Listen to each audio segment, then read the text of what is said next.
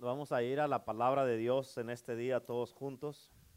Y ah, te voy a compartir un mensaje bien poderoso. Diga conmigo bien poderoso. Amén. Y este, ah, quiero que me pongas atención, por favor, porque esta es una palabra que, escúchame, no quieres que se te pase. Es una palabra que necesitamos todos. Necesitas aprender y necesitas meditar en esto. ¿Ok? Así es que, por favor, este, no importa lo que estés haciendo, deja lo que estás haciendo y por favor pon atención. ¿Cuántos dicen amén? Así es que vamos a ir a la palabra de Dios. Y yo le titulé este mensaje Sin oración y con oración. Vamos a mirar en este día la diferencia de una vida con oración y una vida sin oración. Amén. Vamos a mirar en el día de hoy, este, ah, ponme atención, vamos a mirar en el día de hoy, este,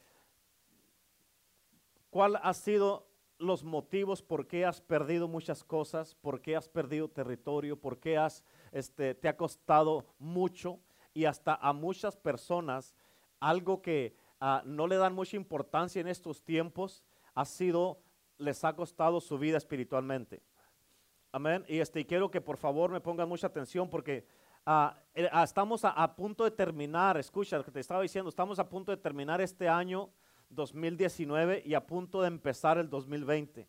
Esto quiere decir, escúchame, no sé si te has puesto a pensar en esto, pero escucha, eh, uh, esto quiere decir de que terminando el año, estamos terminando el año 2019. ¿Sabes qué quiere decir esto? Que estamos a punto de terminar una década.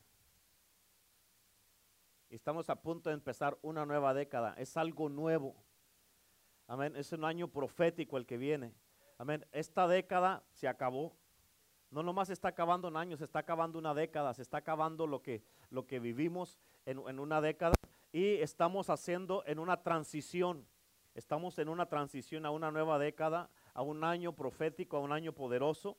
Este, uh, y es algo nuevo que va a pasar. Y con este mensaje, por favor, ponme atención.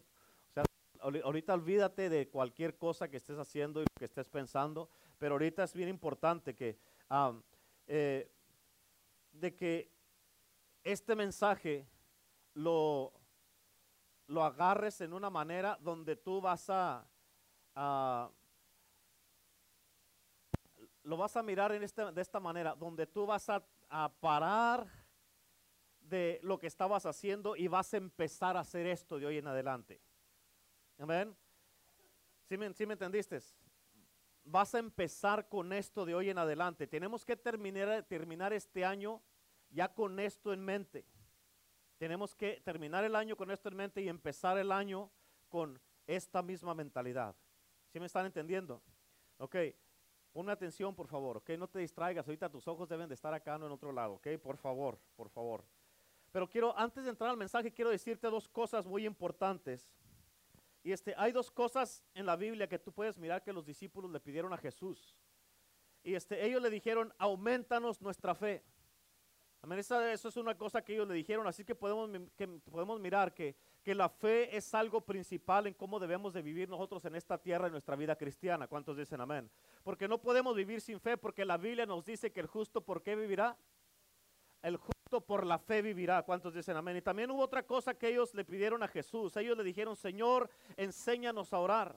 Amén. Ellos, fíjate, habían mirado a Jesucristo, los discípulos habían mirado a Jesucristo hacer milagros y nunca le pidieron a ellos, ellos nunca le pidieron a Jesús, enséñanos cómo resucitar muertos. Ellos nunca le dijeron, enséñanos a convertir el agua en vino. Nunca le, le pidieron a Jesús, enséñanos a cómo caminar en el agua, cómo echar fuera demonios, cómo multiplicar los panes y los peces. Ellos nunca le pidieron eso a Jesús. Ellos le dijeron, enséñanos a enséñanos a orar. Pero vamos a ir a la palabra de Dios. Quiero que vayas conmigo y vamos a usar como referencia esta escritura en Mateo 26, versículo 37 al 38 y dice la palabra de esta manera. Y tomando a Pedro y a los dos hijos de Zebedeo, comenzó a entristecerse. O sea, podemos mirar que Jesús sí se entristeció en un punto en su vida. Dice, y angustiarse, eso también estuvo angustiado. Dice en, en gran manera, el versículo 38 dice, entonces Jesús dijo, mi alma está muy triste hasta la muerte. Quedaos aquí y velad conmigo. Quedaos aquí, ¿qué? Quedaos aquí y qué? Y velad conmigo. Déjame te explico el contexto de esta palabra velad. Porque en el, en el mundo cristiano en este tiempo, en muchas iglesias, han cambiado su manera de ser en la iglesia de Cristo. Amén, porque en muchas iglesias ahorita solamente enseñan los principios bíblicos, pero ya no enseñan la palabra de Dios. Y aún en la sociedad, gente, fíjate, gente, la gente escucha principios. Eh, aún cuando tú escuchas un comercial en la televisión, fíjate, te hablan de algo que tú tienes que hacer para hacer que algo suceda. En otras palabras, te están enseñando principios para que las cosas eh, eh, puedan pasar. Pero escucha esto, es importante. En la iglesia, en estos tiempos, en muchos de estos tiempos, en muchos ya no cuentan lo que es la historia. Y la historia es esto es la palabra de Dios. Ya no enseñan la palabra de Dios, ya no hablan de la palabra de Dios, solamente hablan de principios, amén. Pero lo que uno tiene que hacer es juntar la historia con los principios, porque esta historia, esto, lo que es la palabra, es lo que hace que los principios funcionen. Amén. Una, escúchame, los principios nunca te van a funcionar si no están acompañados con la palabra de Dios. Todo tiene que estar en la palabra de Dios. ¿Cuántos dicen amén?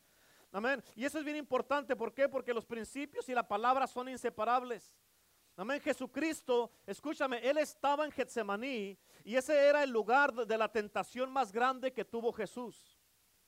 ¿Me estás entendiendo?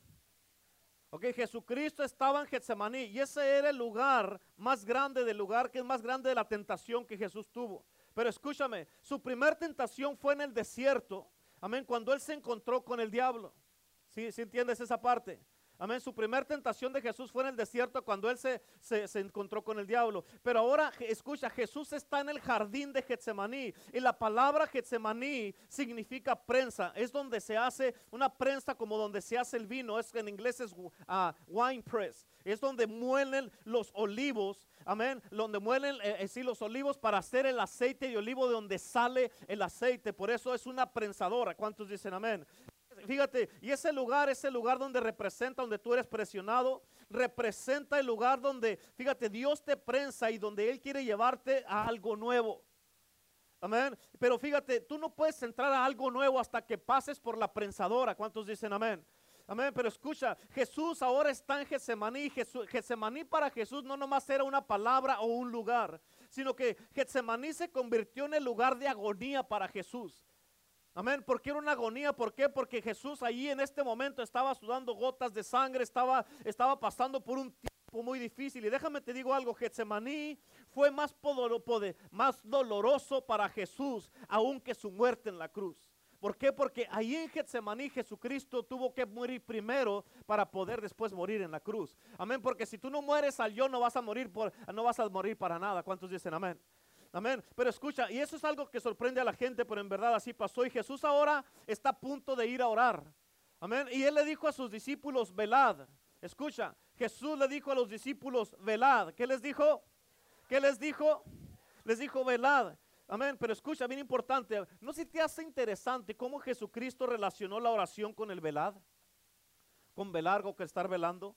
Él fue, escucha, tienes que entender esta parte porque es bien poderosa. ¿Ok? Porque te estoy dando esto a como me lo, me lo dio el Espíritu Santo. Jesucristo él fue a orar y el pensamiento detrás de esto era de que sus discípulos, cuando Jesús le pidió a los discípulos que oraran por él, el pensamiento detrás de esto era que sus discípulos en ese momento tenían que ser su cobertura. Amén. Los discípulos tenían que ser la cobertura de Jesús. Amén. Y hasta pudiéramos argumentar que esta fue la primera vez en el ministerio de Jesús Hermano, cuando Él pidió que lo cubrieran, Él les dijo que eh, él, les dijo, quiero que velen conmigo, quiero que estén, que me estén cubriendo. ¿Cuántos dicen amén? Por eso muchas veces cuando uno como líder o como tu pastor, uno viene contigo y te dice, por eso orar por mí, por esta parte, pues necesito que me ayudes a orar, necesito que estés, te está pidiendo uno, quiero que me cubras, quiero que sea mi cobertura porque estoy pasando por esto, hay cosas que están pasando y hay veces que la gente en estos hermano, ya casi no ora la gente. Amén. Hay veces que la gente ya no ora y como no están orando, lo que está pasando es de que ah, uno a veces se queda sin cobertura porque no están orando por uno. ¿Cuántos dicen amén? Amén. Y, lo que pasa, hermano, es de que muchas de las veces la razón que uno te pide que ores no es porque uno no ora, es porque uno necesita una cobertura. ¿Sí me entiendes? Jesucristo era un hombre dado a la oración. Jesucristo era un hombre que oraba día y noche. Pasaba, oraba hasta altas horas de la noche orando, dice la palabra de Dios. Pero hubo un momento donde él necesitaba una cobertura Por eso fue con los discípulos. A veces uno viene con usted listo, puedes orar por mí, necesito que ores por esto. Y no es nada más porque uno no tenga quien ore por uno, sino que uno necesita en ese momento un apoyo y una cobertura. ¿Cuántos dicen amén? Y tú te vas a dar cuenta que en los últimos tiempos, uno de los mandatos y de las instrucciones que dijo Jesús, y Pablo también dijo, es de que la iglesia debe de estar velando. ¿Cuántos dicen amén? ¿Me estás poniendo atención? Y fíjate, esta es una palabra muy importante y vamos a descubrir esta palabra y vamos a relacionarla con la oración. La palabra velad quiere decir estar alerta. Amén. La palabra velad quiere decir estar en un estado listo.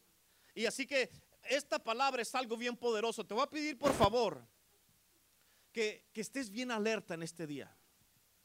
Aún aquí sentado que estés velando.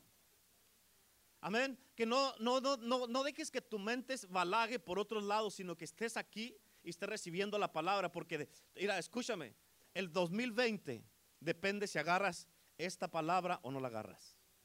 Si haces lo que Dios te dice en este día o no lo haces. ¿Me estás entendiendo? ¿Sí o no? Ok, eso es bien importante que por favor este, tú este, uh, eh, concentres tu vida, tus pensamientos y que te pongas bien alerta en el día de hoy. Por favor, póngame atención, que no, porque estoy notando que hay muchas distracciones. Hay mucha distracción y, este, ah, y, todo eso, a uno de los micrófonos, tiene que ver con lo mismo. ¿Por qué? Porque el, el enemigo no quiere que tú escuches esta palabra. Amén. Aleluya.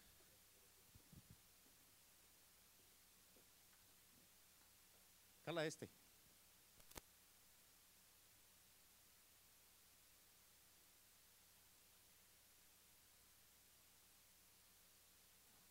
Aleluya. Escúchame, bien importante. Acuérdate lo que te estaba diciendo el enemigo. Muchas de las veces eso pasa. Aún cosas que normalmente funcionan dejan de funcionar. ¿Por qué? Porque el enemigo no quiere que tú. No quiere. Estamos a punto de terminar este año. Y al año que viene es bien importante y tú tienes que entender esto en el día de hoy, por favor. ¿Ok? Y déjame te digo esto. Hablando de eso, del estar velando, déjame te digo esto. En un ejército, si tú vas a un ejército, a una base militar, no solamente en el ejército, no solamente tienen soldados, no solamente tienen carros, cañones, rifles, bombas y todo eso. Amén, ¿sabes lo que tienen en una base militar? Tienen algo que ellos le llaman una torre de control. Y en la torre de control está en alto. Amén, la torre de control está en alto y la razón por la que está en alto es para que tú puedas ver. ¿Sí me explico? Amén. Fíjate, Habacuc lo dijo de esta manera y en tus notas, en la nueva traducción del viviente, dice, subiré, en capítulo 2, versículo 1, subiré a mi torre de vigilancia. ¿Cuántos dicen amén? Mírame acá. Mira, subiré a mi torre, en otras palabras, voy a subir a una torre. Amén. Y dice de vigilancia, ¿para qué va a subir a una torre de vigilancia? ¿Qué va a hacer ahí? A vigilar, va a estar vigilando, va a estar mirando, va a estar velando, va a estar guardando, y va a estar mirando a todos lados, estar alerta y en un estado listo todo el tiempo a ver qué está pasando. ¿Cuántos dicen amén? Por eso dice, subiré a mi torre de vigilancia y luego fíjate lo que dice ahí, y montaré guardia.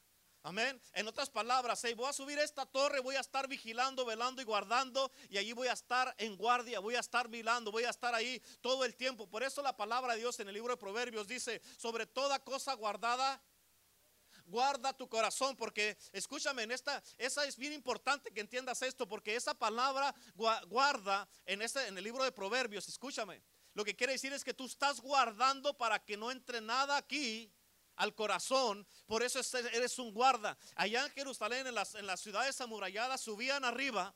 Amén, arriba de, de, los muros y estaban mirando. Era un guarda que estaba ahí mirando y guardando. Que si miraban una persona sospechosa no la dejaban entrar. ¿Sí me explico? Amén. Y esto, por eso tú debes de estar guardando, debes de estar velando, debes de estar en vigilancia. Amén. Es lo que Habacuc nos está diciendo aquí. Subiré a mi torre de vigilancia y, y montaré ahí guardia. Allí esperaré hasta ver qué dice el Señor y cómo responderá a mi queja. El profeta Habacuc, él entendió que el propósito de una torre era para que uno velara. Y en una base militar, escúchame, amén, si uno no tiene una torre, no van a mirar cuando el enemigo se acerque y cualquier cosa puede entrar a tu vida o a tu corazón, a tu mente, a tu espíritu, amén, a tu casa, a tu familia. Fíjate, si no tienen una torre, no van a poder mirar lo que se está rimando o el tráfico que viene para poder interceptarlos antes de que el enemigo haga un daño. Amén. Y mira esto porque está bien poderoso. Así que Jesús dijo, Él dijo como los profetas de antaño, como dicen esa palabra. Él, él le dijo a sus discípulos, velad conmigo. Ahora, ¿me puedes decir tú si velaron con él o no? ¿Qué pasó? Se quedaron dormidos. Amén. ¿Sabes lo que significa? Por favor, entiende, por favor, esto se trata de ti. Si nadie quiere agarrar esta palabra, tú agárrala. Amén. ¿Sabes lo que significa la palabra dormirse en la Biblia? Dormir no solamente significa que te mueres o que estás muerto, que una persona se muere, sino que tiene otro significado. Pero escucha esto. Así es que escucha esto. En la mente de Dios, si tú no estás velando, estás dormido. ¿Escuchaste? En la mente de Dios, si tú no estás velando, estás dormido. Amén. Y escucha, porque esto es, eh, esto es el contexto de la, lo que significa la palabra dormir. Y te voy a dar ahí tres cosas en la, en la palabra. Número uno, amén, significa que estás insensible a lo que está pasando. Si estás dormido, significa que estás insensible a lo que está pasando. Amén. Por algo, por algo te di esas notas, por favor, apúntalo ahí. Estás insensible a lo que está pasando. ¿Cuántos dicen amén? Ahora tienes que entender esto, por favor. Acá tus ojos, acá, por favor, por favor, por favor. Escúchame. Ahora, el diablo, escucha, el diablo todos los días está haciendo todo tipo de cosas. Amén. Las cosas están pasando alrededor de ti todos los días. Pero escucha esto, mira esto. Pero tú estás insensible. Amén. En otras palabras, no lo ves. No mira lo que está pasando, no mira lo que está haciendo el diablo. Todos los días el diablo no deja de moverse, pero el cristiano dejó de orar, dejó de velar. Ahora, escucha esto, por favor, no se te pase. ¿Será, ¿Será posible de que el diablo solamente puede atacar tu vida cuando él mira que tú no estás velando? ¿Será posible o no? Sí. Amén. Si no estás velando, tiene luz verde. Amén. Porque todo lo que tú puedas ver, escúchame, escúchame, esto está poderosísimo. Pero escucha, es- esta es la ley del Espíritu. La ley del Espíritu es que todo lo que tú ves lo puedes prevenir. Si no miras algo, no lo puedes prevenir. Si miras algo, vas a poder pararlo, ¿sí o no?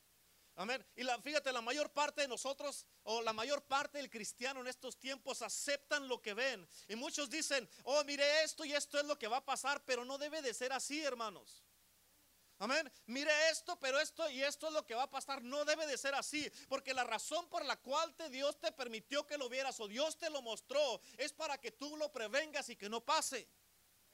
¿Estás entendiendo? Amén. Por algo Dios te lo mostró. Dios te muestra muchas veces cosas. No porque Dios es un Dios chismoso. Es porque Dios quiere que hagas algo para que prevengas algo. ¿Cuántos dicen amén? Amén. Así es que el diablo solamente, escúchame, el diablo solamente puede tocar, atacar tu vida cuando él mira que tú no estás velando. Amén. El diablo puede atacar tu vida cuando él mira que estás dormido. Amén, porque cuando el diablo mira que tú ya lo miraste o que tú estás velando, ¿sabes? ¿Quieres saber qué es lo que hace el diablo cuando ya mira, sabe que lo que lo miraste? Esto es lo que hace, irá. Se retrae. Cuando el diablo mira que y, y se queda ahí. Cuando mira que te duermes, entonces viene otra vez. ¿Me estás entendiendo? Así es que el mandato es de que tienes que estar velando. Ya conmigo velando. Amén, pero ahorita no tienes que no te no, no veles así ahorita. No, ahorita no es tiempo de que te duermas. La palabra dormir, uno, significa que estás insensible a lo que está pasando. También quiere decir, número dos, que estás insensible al Señor. Amén, porque si estás dormido, amén, no sientes nada. Número tres, también quiere decir que tu compañerismo con el Señor ha sido quebrado.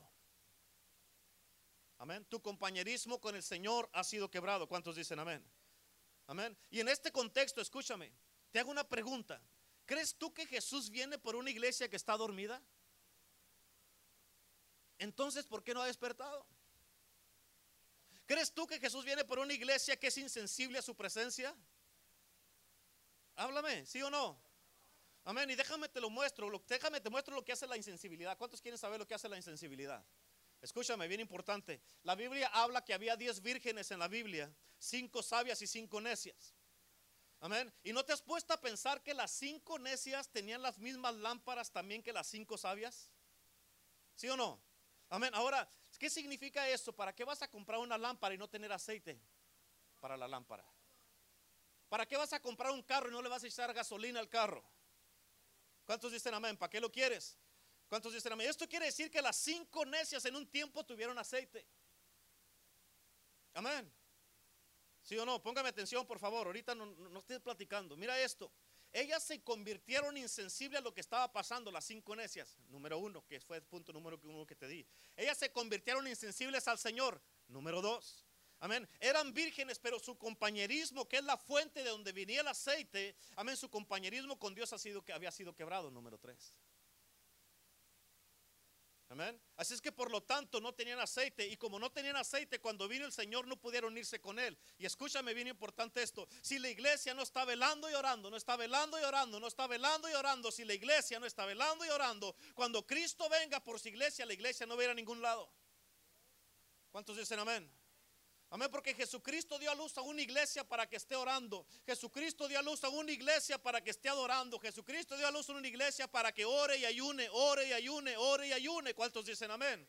Amén. Y cuando una iglesia no está orando, escucha, cuando una iglesia no está orando, esa iglesia es ilegal. Amén. ¿Por qué? Porque Jesús dijo, mi casa será llamada casa de... Entonces, si la iglesia no está orando, no es casa de Dios. Amén. Y la iglesia no es el edificio, somos tú y yo. O sea, si tú y yo no estamos orando, no somos la casa de Dios. ¿Cuántos dicen amén? Así es que si tú estás en una iglesia donde no oran o nomás oran poquito, no es una iglesia verdadera. Por eso te insistimos que vengas los viernes a Cristianos Unidos por Cristo.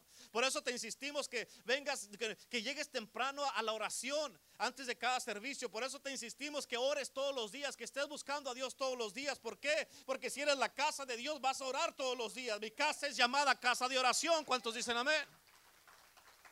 Amén.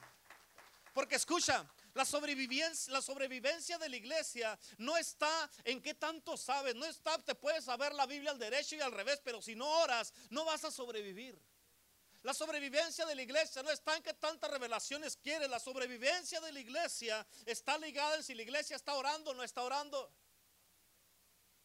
Escúchame porque los discípulos se quedaron dormidos. Escucha esto. Esto this is good stuff. Esto está muy bueno. This is really good. ¿Quieres oírlo? ¿Estás seguro? Escúchame. Así es que para, para ellos, los discípulos, cuando despertaron, cuando despertaron, el enemigo ya estaba ahí. Ya estaba presente. Amén. Ya estaba ahí.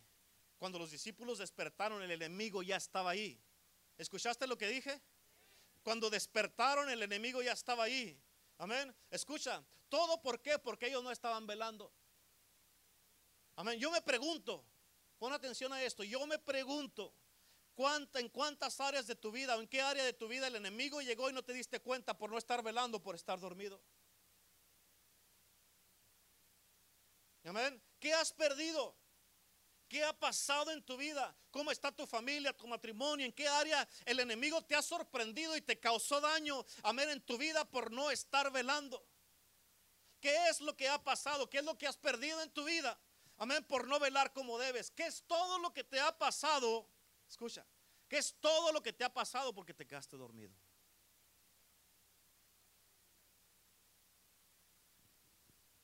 Amén.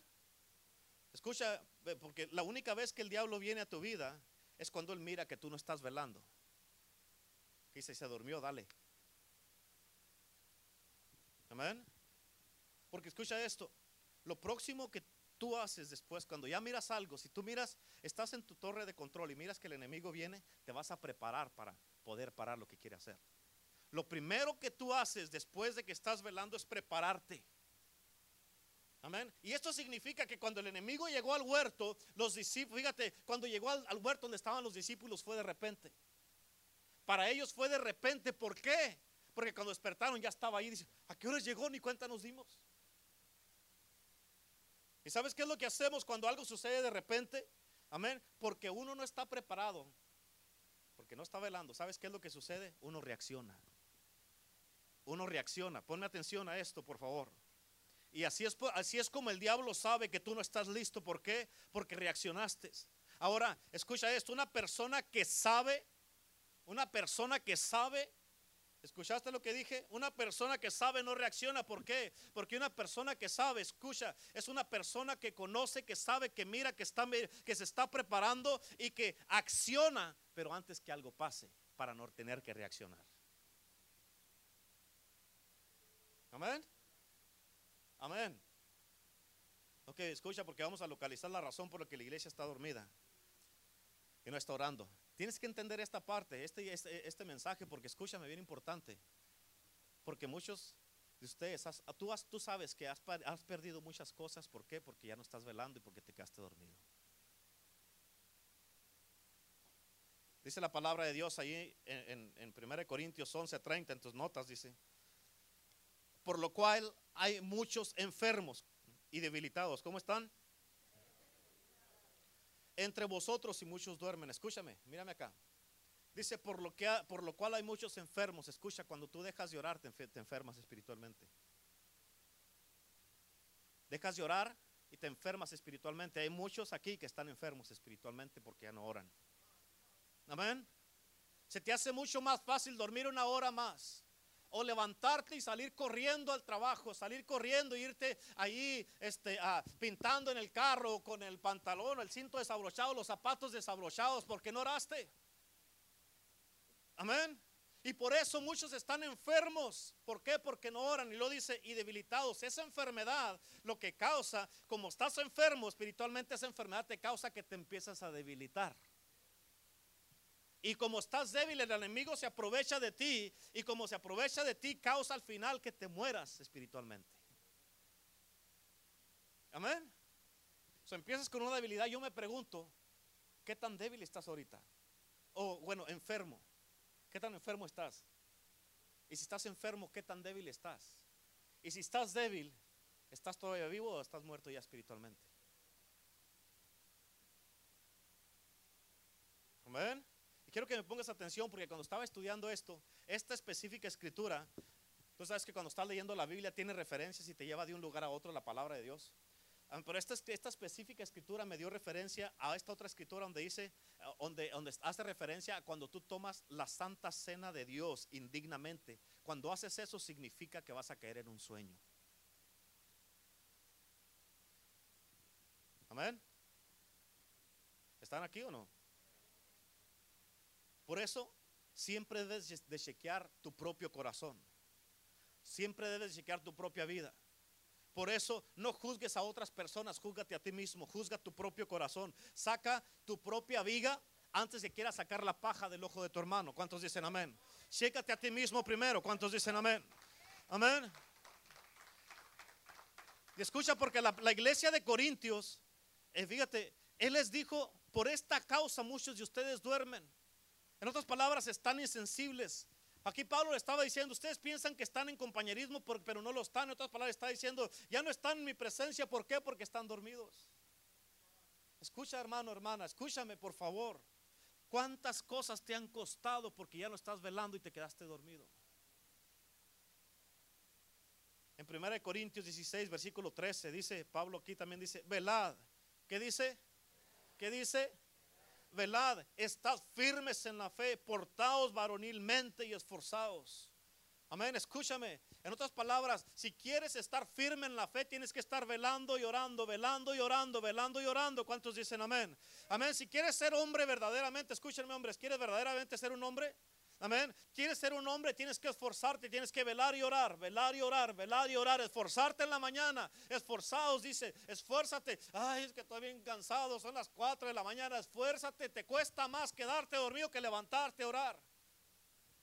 Te cuesta más, Dios te va a fortalecer, Dios te va a dar la fuerza, Dios te va a ayudar para que se te quite ese cansancio, pero te vas, si te quedas dormido, si te quedas dormido, ya no estás velando, mira cómo está tu vida ahorita.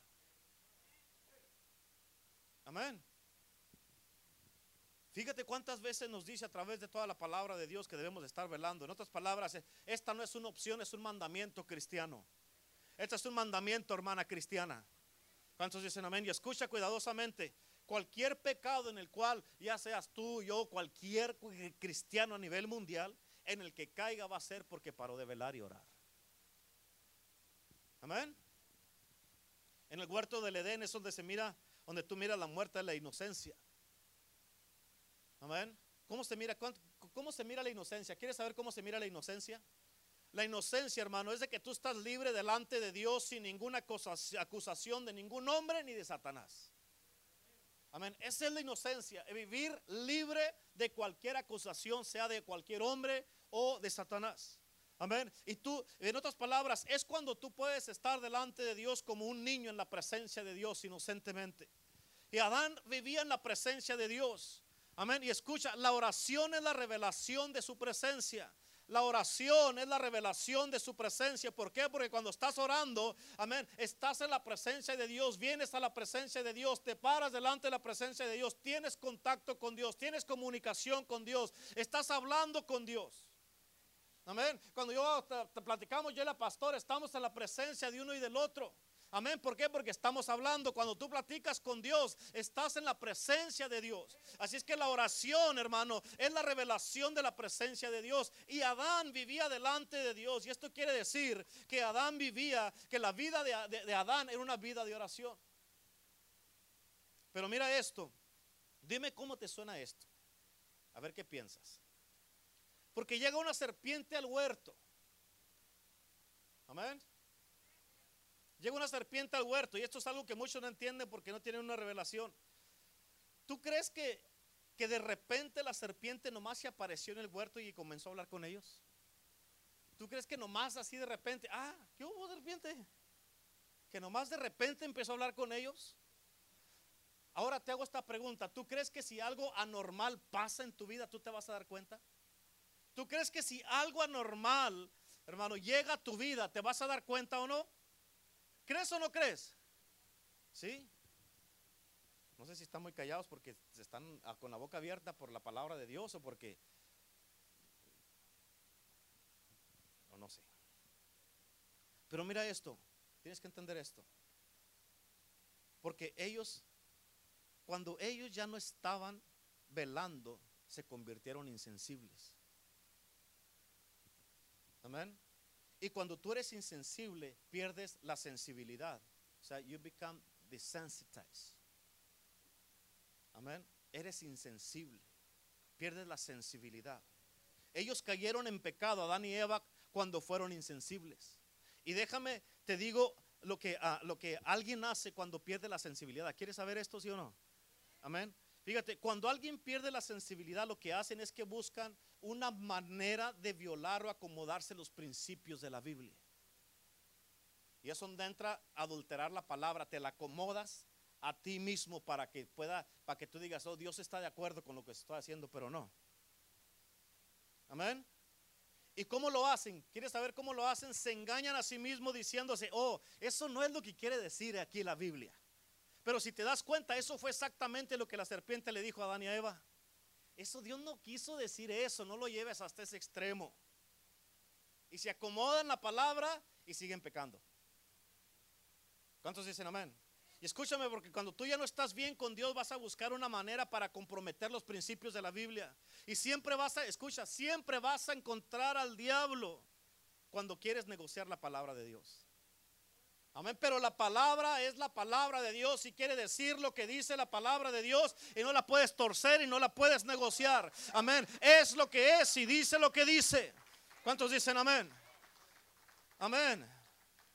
Pero acá dice que, que Jesús tomó vino. Él convirtió el agua en vino.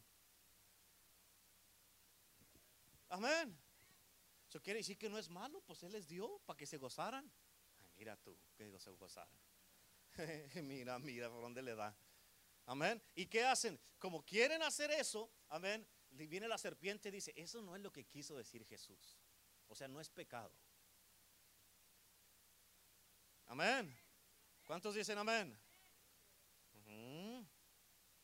Y por eso, escúchame, cuando tú comprometes los principios de la Biblia, te causan que tú con tu vida niegues la verdad. Cuando comprometes los principios de la Biblia, causan que tú niegues la verdad. Así es que el pecado se cometió porque ellos ya no estaban velando, ya no estaban orando. Ellos pecaron porque ya no estaban velando, ya no estaban orando. Llegó la serpiente y cuando llegó la serpiente estaban, estaban este, insensibles y como estaban insensibles, amén, y la serpiente vino y se metió y hizo lo que quiso. Ya no estaban sensibles. Amén. Y en los últimos tiempos a la iglesia se nos dice que nos dice que debemos de estar velando. A la iglesia. No nomás al pastor. A la iglesia, no nomás a los líderes. A la iglesia se nos dice que debemos de estar velando. A la iglesia se nos dice que debemos de estar velando. ¿Cuántos dicen amén? Debemos de estar velando. Amén. Escucha, escucha esto. Porque el éxito del diablo está ligado a que la iglesia no esté orando y velando. Mientras el diablo cause que la iglesia se duerma y que no esté velando y orando, el diablo va a tener éxito. Y si te pones a pensar en muchas áreas de tu vida, ha tenido éxito el diablo. ¿Pero por qué? Porque no has velado y orado. A gente le hemos dicho, tienes que meterte en oración. Ora, métete con Dios, ora, pídele a Dios, clámale a Dios. Lo han hecho, hicieron lo que los discípulos se quedan dormidos. Por eso el enemigo llegó, les robó y ¿qué pasó? ¿Cuándo pasó? ¿Cuándo pasó? No se dio cuenta, ¿por qué? Porque estaba dormido. No estaba velando. Amén. ¿Están entendiendo? Por eso escucha, este, escucha esto. La iglesia, la iglesia de Cristo es el sacerdocio de Dios aquí en la tierra. ¿Escuchaste lo que dije? La iglesia de Cristo es el sacerdocio de, Dios aquí en la tierra. Escucha, en otras palabras, sin la iglesia de Cristo esta tierra no tiene un sacerdote. Y una generación que no tiene un sacerdote no tiene una fortaleza moral. Si de por sí mira cómo está el mundo, estando la iglesia así, estando la iglesia aquí. Pero o sea, la, la cosa es cómo está la iglesia. Amén.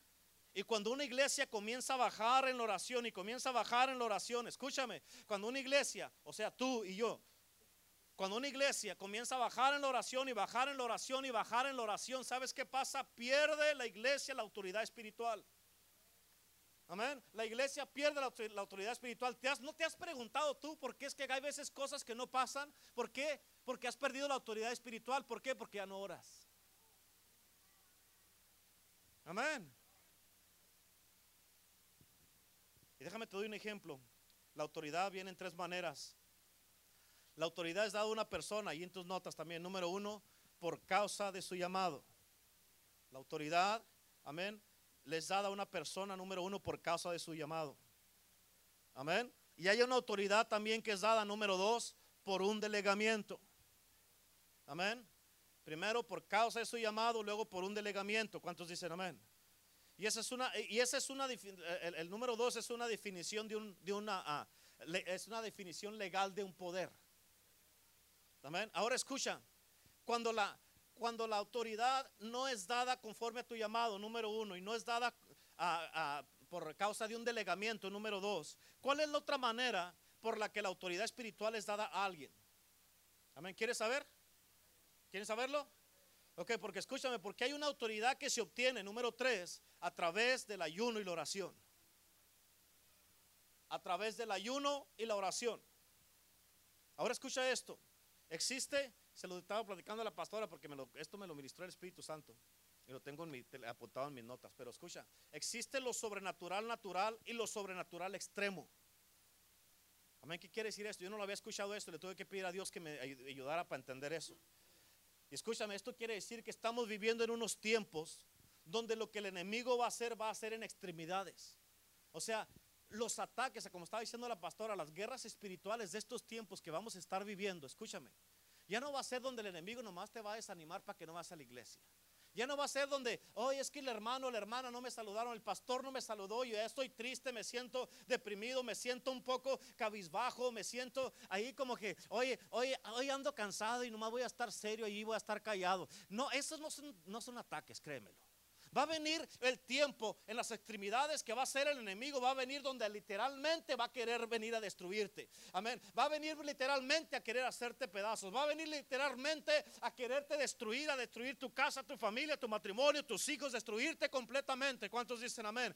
O sea, esas son las extremidades donde literalmente el enemigo va a venir, hermano, donde va a venir y tú lo vas a mirar enfrente de tus ojos y vas a mirar en los ojos del que está enfrente de ti, que te quiere destruir, que te odia, que está endemoniado, que está diabólico y que viene con la intención de hacerte pedacitos.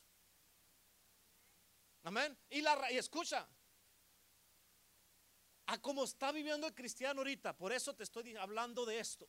Para que hoy es un día para terminar bien este año, que regreses desde hoy en adelante a la oración, a velar y orar, a velar y orar. Porque si sigues viviendo así como estás viviendo ahorita, con un ataque de esos del enemigo, así vas a caer.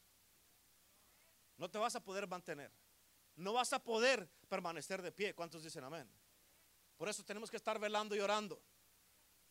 Sabemos que Jesús fue un hombre que él, que fíjate, él ayunaba. Él oraba y ayunaba. Por eso los discípulos dijeron, enséñanos a orar. ¿Sabes por qué le pidieron enséñanos a orar? Porque ellos miraban el resultado en la vida de Jesús, miraban el estilo de vida de la vida de Jesús. ¿Por qué? ¿Por qué Jesús tenía esos resultados? Porque estaba constantemente orando y ayunando. Amén. ¿No te has puesto a pensar por qué yo no tengo los resultados que tenía Jesús y Jesús dijo que lo que él hizo también nosotros lo podemos hacer?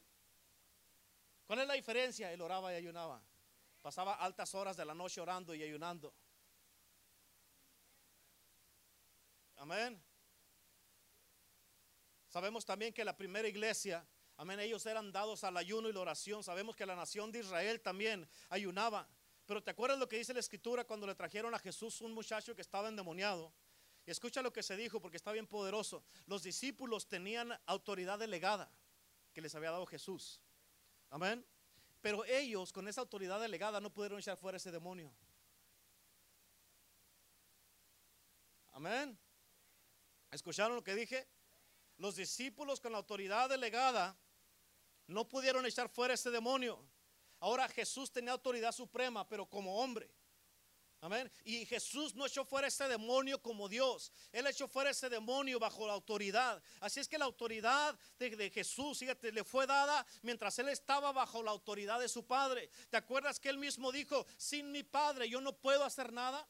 ¿Se acuerdan que digo por qué? Porque estaba sometido bajo autoridad también. ¿Cuántos dicen amén? Ahora mira esto. ¿Por qué le dijo a los discípulos? Porque Él les había dado una autoridad delegada a ellos. Jesús les había delegado autoridad a los discípulos. Él les dijo, este tipo no sale sino con ayuno y oración. Amén. En otras palabras, Jesús lo pudo echar fuera porque Él oraba y ayunaba. Los discípulos no, porque no estaban ayunando y orando. ¿Cuántos dicen amén? Y escucha porque el ayuno, el ayuno es el lugar, tienes que entender esta parte, está bien poderoso. Pon atención por favor. Esto tiene que ver contigo y de, escucha, depende si tú cambias hoy día tu estilo de vida, depende cómo vas a vivir el 2020. Si sigues viviendo igual y no nomás es otro sermón, y para cuando salgas de aquí o cuando empiezas a tener compañerismo con los, hermanos, se te olvida la palabra.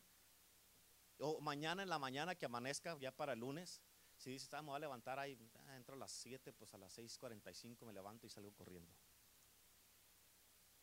Amén.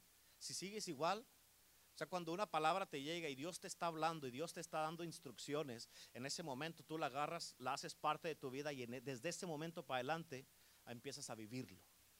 Amén. Lo empiezas a vivir. Escúchame, tienes que entender esto.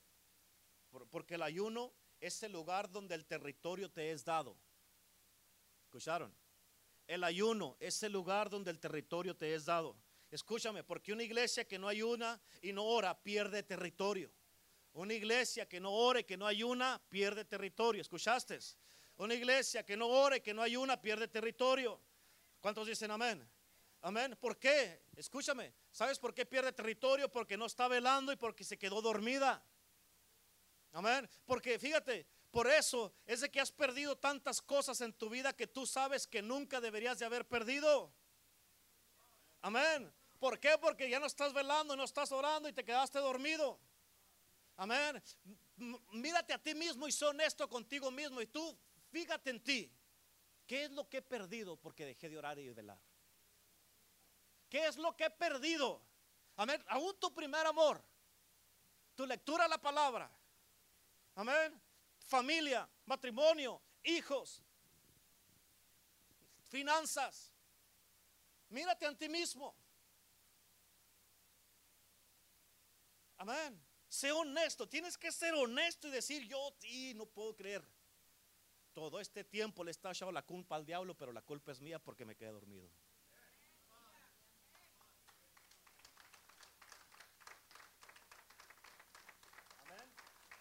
Amén. Amén. Amén. Así que trae el otro. Amén. Ponte a pensar. Ponte a pensar. ¿Crees que las cosas que perdiste las perdiste porque fue un ataque del diablo o porque te quedaste dormido?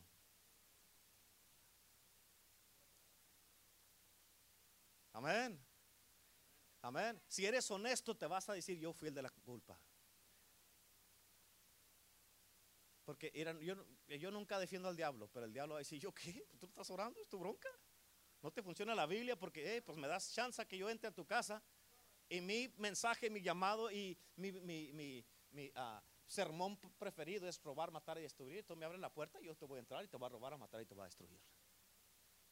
Pero si, si me miras, si estás velando, ni me voy a acercar porque me viste.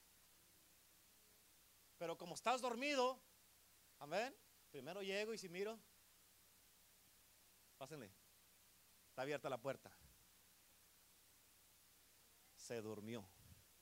¿Cuántos dicen amén? Escucha, si tú estudias la palabra de Dios en el Antiguo Testamento, a David le tomó años, muchos años antes de llegar a ser rey de Israel. La autoridad de David fue progresiva. El rey, fíjate, él fue rey de Judá, de Judá antes de ser rey de Israel. Amén. Todo esto que te estoy diciendo yo lo estudié, yo me tomé el tiempo para estudiar. Estaba solo en la casa, tenía tiempo para estudiar. Le dije a la pastora antes que llegara, estoy haciendo los sermones para todo el año porque cuando llegue ya no me da chance de nada. Amén.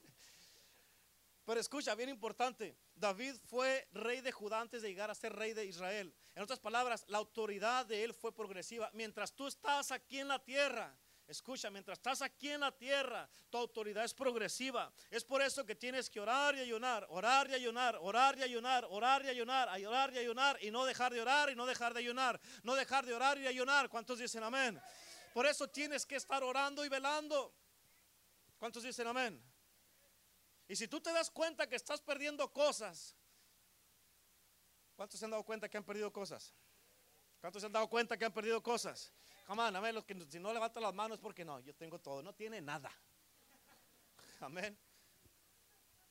Amén. Escúchame, si tú te das cuenta, o tú te has dado cuenta que has perdido cosas, tú no vas a perder cosas si no estás perdiendo territorio. Amén. Y tú tienes que reclamar tu territorio para atrás, pero nunca vas a poder reclamar ese territorio si no despiertas. Nunca vas a poder clamar ese territorio para atrás, amén, si no empiezas a, velar, a guardar, a orar y estar alerta todo el tiempo. A subirte a tu torre de vigilancia. Amén. Y déjame te doy un ejemplo. Hace, hace años escuché a un pastor que, ah, este pastor ya murió, él se llamaba ah, Kenneth Hagen. Y escucha lo que dijo este pastor. Él dijo, en mis tiempos la iglesia era diferente a como es ahora. Dijo, porque las iglesias en mi tiempo oraban y ayunaban, oraban y ayunaban, oraban y ayunaban y eran dadas a la oración y al ayuno, a la oración y al ayuno, a la oración y al ayuno. Y, dijo, de lo que me estoy dando cuenta, dijo este pastor, es de que la iglesia en estos años, este pastor ya tiene muchos años que murió, pero de este pastor dijo, en lo que me he dado cuenta que en estos años la iglesia, para ser aceptada en la gente y en la sociedad, están orando menos y menos y menos y menos. Ya la gente no quiere orar, no quiere buscar a Dios. Dijo, y él dijo estas palabras, lo que significa que como la iglesia está orando menos, el motor de la iglesia se está muriendo. Amén. ¿Y sabes qué es lo que significa esto? Esto es un ejemplo nomás, ¿ok? Digamos que Dios decide hoy día llevarnos a la pastora y a mí. Nos vamos. Amén. Que Dios decide y que pum, ya, se fueron. ¿Sabes qué va a pasar? La generación después de nosotros ha vivido basados en nuestras oraciones. ¿Sabes por qué? Porque ellos no están orando. Y hay mucha gente que vive en esa, de esa, con ese estilo de vida dependiendo de las oraciones de alguien más. Amén. Y esta generación no entiende que estamos parados o estamos de pie por las oraciones de generaciones pasadas que estaban bien metidas con Dios. Ellos oraron por nosotros. Amén. En otras palabras, generaciones antes de nosotros oraron para que tú y yo estuviéramos de pie ahorita. Amén. ¿Cuántos dicen amén? Porque muchas generaciones pasadas sabían cómo caminar en el Espíritu. Amén. Muchas generaciones pasadas no nomás oraban un minuto, dos minutos y se quedaban dormidos. Amén. No venían a la oración y estaban, empezaban a orar y luego, luego empezaban así con los ojos a torcérseles o empezaban ahí y se quedaban dormidos. Amén. Fíjate, esas generaciones pasadas oraban y oraban y oraban y oraban y oraban, oraban hasta que algo se quebraba, hasta que, las cadenas se rompían, hasta que las montañas se movían, hasta que el cáncer salía, hasta que la maldición era quebrada. Amén. Hasta que, hasta que la, brujería era botada fuera de este lugar. Estas generaciones pasadas oraban hasta que cualquier cosa que tenía atado a una persona, un joven, un niño, un matrimonio, un hombre, una mujer, era todo quebrado y no le quedaba otra más que venir a la casa de Dios y rendirse a los pies de Cristo. ¿Por qué? En resultado de que sabían y conocían el poder que hay en la oración. Y si tú, hermano, hermano, escúchame, hermano, hermana, si tú entiendes esto y empiezas a orar de esta manera y que oras y que oras y que oras, no porque tú, para puro beneficio tuyo, sino que tú oras por el beneficio, amén, de la voluntad de Dios, vas a mirar cambios diferentes. En otras palabras, es tiempo que despiertes, es tiempo que dejes de estar dormido, es tiempo que te levantes y empieces a velar. ¿Cuántos dicen amén? Amén. ¿Me estás entendiendo? Por eso es bien importante esta palabra en este día. Escúchame, hasta que esta generación, hasta que esta generación, escucha esto, hasta que a esta generación le entre la revelación de la oración verdadera. ¿Sabes por qué te digo esto? Porque si nos morimos, la próxima generación se va a morir con nosotros. ¿Por qué? Porque no oran. ¿Por qué? Porque no valoran la oración. Quiero que, quiero que te pongas a pensar en esto. Fíjate en esto. ¿Qué va a pasar? Ponme atención. ¿Qué va a pasar con tus hijos si tú te mueres ahorita? Amén. ¿Qué va a pasar? A cómo están tus hijos ahorita, que no leen la Biblia, no oran. ¿Qué va a pasar con ellos? Amén. ¿Qué va a pasar? Pues tienes que pensar y ser honesto contigo, porque si no eres honesto contigo mismo, a donde, a cómo está esta generación de hijos después de ti, que no quieren, si, yo te aseguro que si les da la opción de que si se quedan en la casa se van a quedar. Y que vienen a la iglesia porque tú los traes. Amén. Y que ahorita lo que les interesa a ellos son los juegos, la tecnología, los teléfonos, el mejor juego, todas esas cosas. ¿Y, y Dios qué? Amén. ¿Qué va a pasar? Escucha, tienes que ser honesto contigo y mirar en tus propios hijos. ¿Qué va a ser de mis hijos? ¿Qué va a ser de mis nietos? Se van a morir si yo me muero. Por eso ahorita tú debes de aprovechar este tiempo y decir, yo no quiero dejar, yo no quiero dejar una generación desconectada de Dios después de mí. Amén. Ponte a pensar en eso. Si tú no puedes, amén, ser honesto contigo mismo y decir, mis hijos están desconectados de Dios. El que los traigas a la iglesia vienen porque tú los traes.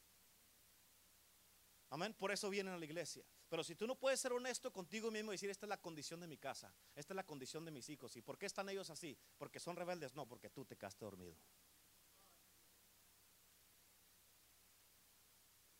Amén. Si tú te mueres, ¿quién va a orar por ellos? Si te mueren tú y tu esposa, si los dos son cristianos, ¿quién va a orar por tus hijos? ¿Quién va a velar por ellos? Y tal vez tú puedes decir, no, pastor, pero es que yo le digo, pastor, y no hacen caso. Ah, entonces él tiene la autoridad sobre de ti. Por eso no hace caso. ¿Quién es la autoridad? Acuérdate, la autoridad es dada, uno, por causa de tu llamado. Dios te llamó para ser el padre de esos hijos. Tienes esa autoridad que te dio Dios. Por un delegamiento, Dios te delegó autoridad para que seas la autoridad sobre ellos. Y a través del ayuno y la oración, número tres, amén, vas a poder ejercer esa autoridad. Pero si no oras, no ayunas, no vas a poder ejercer la autoridad que se te delegó ni el llamado que se te ha dado como padre. ¿Me estás entendiendo? Tienes que ser honesto, hermano. Tienes que ser honesta, hermana.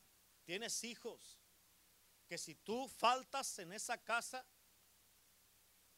ellos tal vez se queden. Escúchame, si tú faltas en tu casa, tal vez se queden tus hijos, pero espiritualmente ya están muertos junto contigo. Amén. Y déjame te digo qué tan poderosa es la oración. ¿Cuántos se han dado cuenta de que hay personas que no son cristianos que no van a la iglesia? ¿Qué es lo que a veces te pide esa gente que no van a la iglesia contigo? ¿Qué te dicen? Que ores por ellos, ¿a poco sí no? ¿Cierto o no es cierto? Los que no son cristianos te dicen que ores por ellos. Fíjate, en otras palabras, es interesante que aún un pecador entiende el poder que hay en la oración para poder cambiar cosas. Pero el cristiano, tú como cristiano, como iglesia, te estás volviendo mucho más casual y común. ¿Por qué? Porque ya no quieres orar. Y escúchame, si removemos la oración de la casa de Dios, esto se va a convertir en un club social solamente. Y en un club social nunca vas a mirar actividad sobrenatural. Nunca. Amén. ¿Cuántos, ¿Cuántos de ustedes iban a una discoteca antes cuando no eran cristianos? ¿Y cuántos miraban el Espíritu de Dios moverse ahí? No. ¿Verdad que no? ¿Verdad que no? No, era la carne la que se movía allí, ¿sí o no? Así es que en un club social, si tú y yo de aquí de la iglesia sacamos la oración, el Espíritu de Dios, esto va a ser solamente otro club social donde el Espíritu Santo no va a tener cabida, no va a haber nada de actividad sobrenatural. ¿Por qué? Porque nos quedamos dormidos. Amén. Amén. Te voy a mostrar aquí con esta escritura, va a terminar, pero escúchame, mírame acá, te voy a mostrar aquí nosotros y los hijos. En jueces capítulo 2, versículo 10. Y toda aquella generación también fue reunida a sus padres. Tú y yo estamos aquí como padres, ¿ok? Toda aquella generación fue reunida, quiere decir que se fueron, se murieron y se fueron. ¿Ok? Y sigue ir a tus hijos. Y se levantó después de ellos otra generación que no conocía a Jehová ni la obra que él había hecho por Israel. Amén. En otras palabras, estamos tú y yo. Y estamos a veces hay que como, como conectados, como que sí, como que no. Pero se levanta después de ti otra generación, la que viene después de ti, y no conoce nada de Dios. Imagínate, y ponte a pensar que todos nosotros aquí como padres o adultos, acá, mírame acá, que de repente el Señor diga, todos ustedes, pum, así, vámonos, se acabó el tiempo, vámonos. Y tus hijos todos los hijos de todos los que están aquí tienen que correr a la iglesia. ¿Qué sería de la iglesia?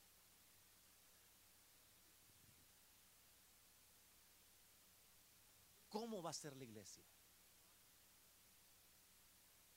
Eso es lo que dice jueces 2.10. Porque se va a levantar otra generación que no conocen a Dios. Si conocen, te pueden decir así cómo trabajar un juego, cómo trabajar un teléfono nuevo que agarren. Así pero no te pueden decir lo que dice Juan 3:16. Amén. Eso es, lo que eso es lo que dice jueces 2.10. O sea, por eso, sé honesto contigo mismo, contigo misma, hermana. Hay que ser honestos y decir, hey, de aquí para adelante esto tiene que cambiar empezando aquí. Amén. De aquí para adelante tiene que cambiar. Amén. De aquí para adelante. ¿Cuántos dicen amén? O sea, de aquí para adelante voy a terminar este año. Amén. De aquí para adelante voy a terminar este año regresando a la oración. Amén. no, no, no me descarte todavía que no termino. Amén. De aquí para adelante voy a terminar este año regresando a Dios y a la oración. Y voy a empezar el año con esto mismo. ¿Cuántos dicen amén? Amén. ¿Quieres que este año 2020 sea diferente? Hay que juntos como iglesia regresar a la oración. Si otros no lo quieren hacer, que no lo hagan, pero yo en mi casa, yo en mi casa, Amén. Lo vamos a hacer. Amén. Yo en mi casa, si hay otras iglesias, ah, eso ya no sucia, eso ya es anticuado. Anticuado ustedes, sáquense de aquí. Pero aquí en la casa, sí, aquí en esta casa, sí oramos y sí velamos y sí ayunamos. ¿Cuántos dicen amén? Aquí lo vamos a seguir haciendo. Amén. ¿Por qué te digo esto?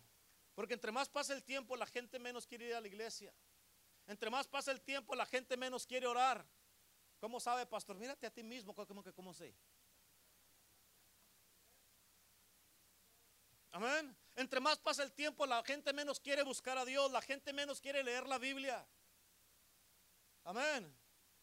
Por eso hay un costo muy grande para ti, para mí como cristianos y como iglesia vivir una vida sin oración. Hay un costo muy grande para ti, para mí, si nos quedamos dormidos. Amén. Por eso, ¿quieres que te vaya bien en tu vida? ¿Quieres que te vaya bien en tu casa? ¿Quieres que te vaya bien en tu matrimonio? ¿Quieres que te vaya bien con tus hijos? ¿Quieres que te vaya bien todos los días de tu vida? ¿Quieres que te vaya bien en tu negocio? ¿Quieres que te vaya bien en la iglesia? En nuestro llamado, en nuestro propósito, nuestro destino y todo lo que tenemos que hacer para Dios. Necesitamos regresar al ayuno y la oración y estar velando. Ayuno, oración y estar velando. Ayuno, oración y estar velando. Ayuno, oración y estar velando. ¿Cuántos dicen amén? Eso es bien importante. Hoy día voy a terminar esta primera parte porque no, no te puedo dar las dos porque es imposible. Amén. Al menos que quieran quedarse hasta las 3, 4 aquí, pero escucha, hoy día te voy a terminar esta primera parte y te voy a llamar para que tú le pidas a Dios personalmente. Esto es personal, no es de que, hey, vente hermano, si tú vas yo voy. No, si no quieres ir, quédate. Esto es personal, donde tú tienes que pedirle a Dios y decirle, Señor, perdóname porque yo he olvidado la oración. Porque te he olvidado a ti y he olvidado la oración. Y tú sabes, escúchame, tú sabes que te ha costado mucho haber dejado de orar como orabas antes. Amén. Tú sabes, escucha lo que te estoy diciendo, póngame atención acá. Tú sabes que te ha costado mucho haber dejado de orar como orabas antes. Tú sabes que has perdido muchas cosas. Sé honesto contigo mismo. Medita en ti mismo, medita en tu propia vida. ¿Cómo estás en tu primer amor? Tengo contra ti, dice la palabra de Dios, que has dejado tu primer amor. Tengo contra ti que has dejado de orar. Por eso el enemigo se metió a tu casa. Tengo contra ti, amén, que has dejado de buscar a Dios. Por eso es que el llamado ya lo miras más lejos todos los días porque has dejado de orar. Amén. Tengo contra ti que tú le diste la luz verde al enemigo, te quedaste dormido, no velaste ni guardaste. Y el enemigo ha entrado y ha hecho y deshecho con tu, en tu casa, en tus hijos, tu matrimonio, en tu vida, tu casa, tus finanzas.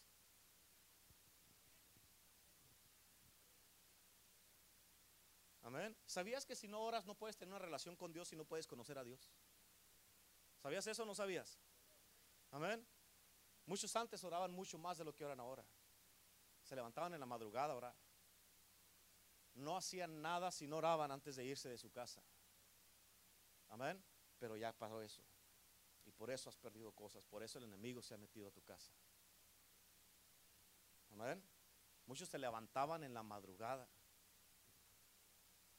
querían irse a dormir porque sabían que se iban a levantar temprano para estar a solas con Dios. Y ya no lo hacen. Ya no lo hacen. ¿Cuántos dicen amén? Por eso es que el enemigo, una de las cosas que más ataca en tu vida es tu vida de oración. ¿Por qué? Porque no quiere que ores y no quiere que conozcas a Dios a través de la oración. Amén. Porque el enemigo sabe que si tú conoces a Dios, el enemigo sabe que ya no te va a poder engañar. Amén. Así es que de aquí para adelante mira diferente la oración. Escúchame, de aquí para adelante, de hoy en adelante, mira diferente la oración. Cuando vengamos los viernes a Cristianos Unidos por Cristo, a ver, no digas otra vez el viernes, ya, que hay quisiera un viernes libre. Escúchame, nos, te cuesta y nos cuesta mucho más no venir a, una, a la oración que quedarte en tu casa, no hacer nada o ver una novela. Es mucho más costoso, hermano, hermana, es mucho más costoso, escúchame, dormir una hora más en la mañana que levantarte y orar esa hora en la mañana. Pero escucha, como dice una de las escrituras que te di, por esta causa muchos están enfermos y debilitados y muchos ya duermen. ¿En qué etapa estás de esas tres cosas? El que estés ahorita en la iglesia no quiere decir que estás vivo. Amén. ¿Cómo estás? ¿Estás enfermo, débil o ya estás muerto espiritualmente? ¿Cuántos dicen amén? Por eso tampoco, escucha, si vas a cambiar tu manera de mirar y de pensar y de mirar las cosas, tampoco que no se te haga una costumbre llegar tarde a la iglesia. Escúchenme, mírenme acá. Hey, mírenme acá. Escúchame. Es una estrategia del enemigo para que no vengas a orar. Amén. Si estás en un ministerio, que no, no se te haga una costumbre llegar tarde a la oración. El miércoles te la creo, pero el domingo no tiene ninguna excusa. Amén. Porque es una estrategia del enemigo para que no ores. Y tienes que venir con la mentalidad los viernes, tienes que venir con la mentalidad los, los miércoles y los domingos cuando venimos y todos los días que te levantas a orar, tienes que venir con la mentalidad que tú estás marcando tu territorio con la oración. Estás marcando tu territorio y no estás perdiendo territorio, sino que lo que estás haciendo es, en lugar de ir perdiendo territorio y que el enemigo te empiece a quitar cosas y te empieces a encoger, encoger, encoger hasta que te quedes sin nada, estás expandiendo tu territorio, estás expandiéndote más y más, estás expandiendo, te estás expandiendo. Un león, hermano, cuando él, él anda marcando su territorio, va y pone su marca, Amén. Ahí en un lado y luego se va para otro lado y luego se va para otro lado y se va para otro lado. Está poniendo su marca. Y él se queda ahí cuidando y velando y guardando su marca, el territorio que marcó ahí. Amén. Y escucha ese león, nadie le quita su territorio hasta que viene uno más poderoso y lo vence. Pero mientras él es el que el mero mero ahí, vienen leones, vienen hasta dos o tres a veces y los echa fuera. ¿Por qué? Porque él sabe, esta es mi casa, este es mi territorio y hasta aquí pertenezco yo y de aquí nadie me saca. Así es que si alguien va a salir corriendo de aquí va a ser el enemigo, yo no voy a salir corriendo. Este es mi territorio, yo lo marqué y no se va a encoger mi territorio, se va a expander mi territorio. ¿Cuántos dicen amén? Y eso lo hacemos cada que venimos los viernes a orar. Eso lo hacemos cuando venimos a orar antes del servicio. Eso lo hacemos cuando nos levantamos en la mañana todos los días a orar y a buscar a Dios. ¿Cuántos dicen amén? Es importante que hagas eso. Así que en el día de hoy, si eres honesto contigo mismo, el Señor quiere despertarte. Si eres honesto contigo mismo, el Señor quiere que empieces de hoy en adelante, que despiertes para que empieces a velar. Empieces a velar y a marcar tu territorio. Y que Ahorita, primero lo más importante es que despiertes y empieces a velar otra vez, para que entonces puedas empezar a expander tu territorio, a recuperar lo que has perdido, porque te quedaste dormido. ¿Cuántos dicen amén? ¿Cuántos dicen amén? Así es que póngase de pie y véngase para acá, para el altar, por favor, en el día de hoy. Aleluya. Gloria a Dios. Amén.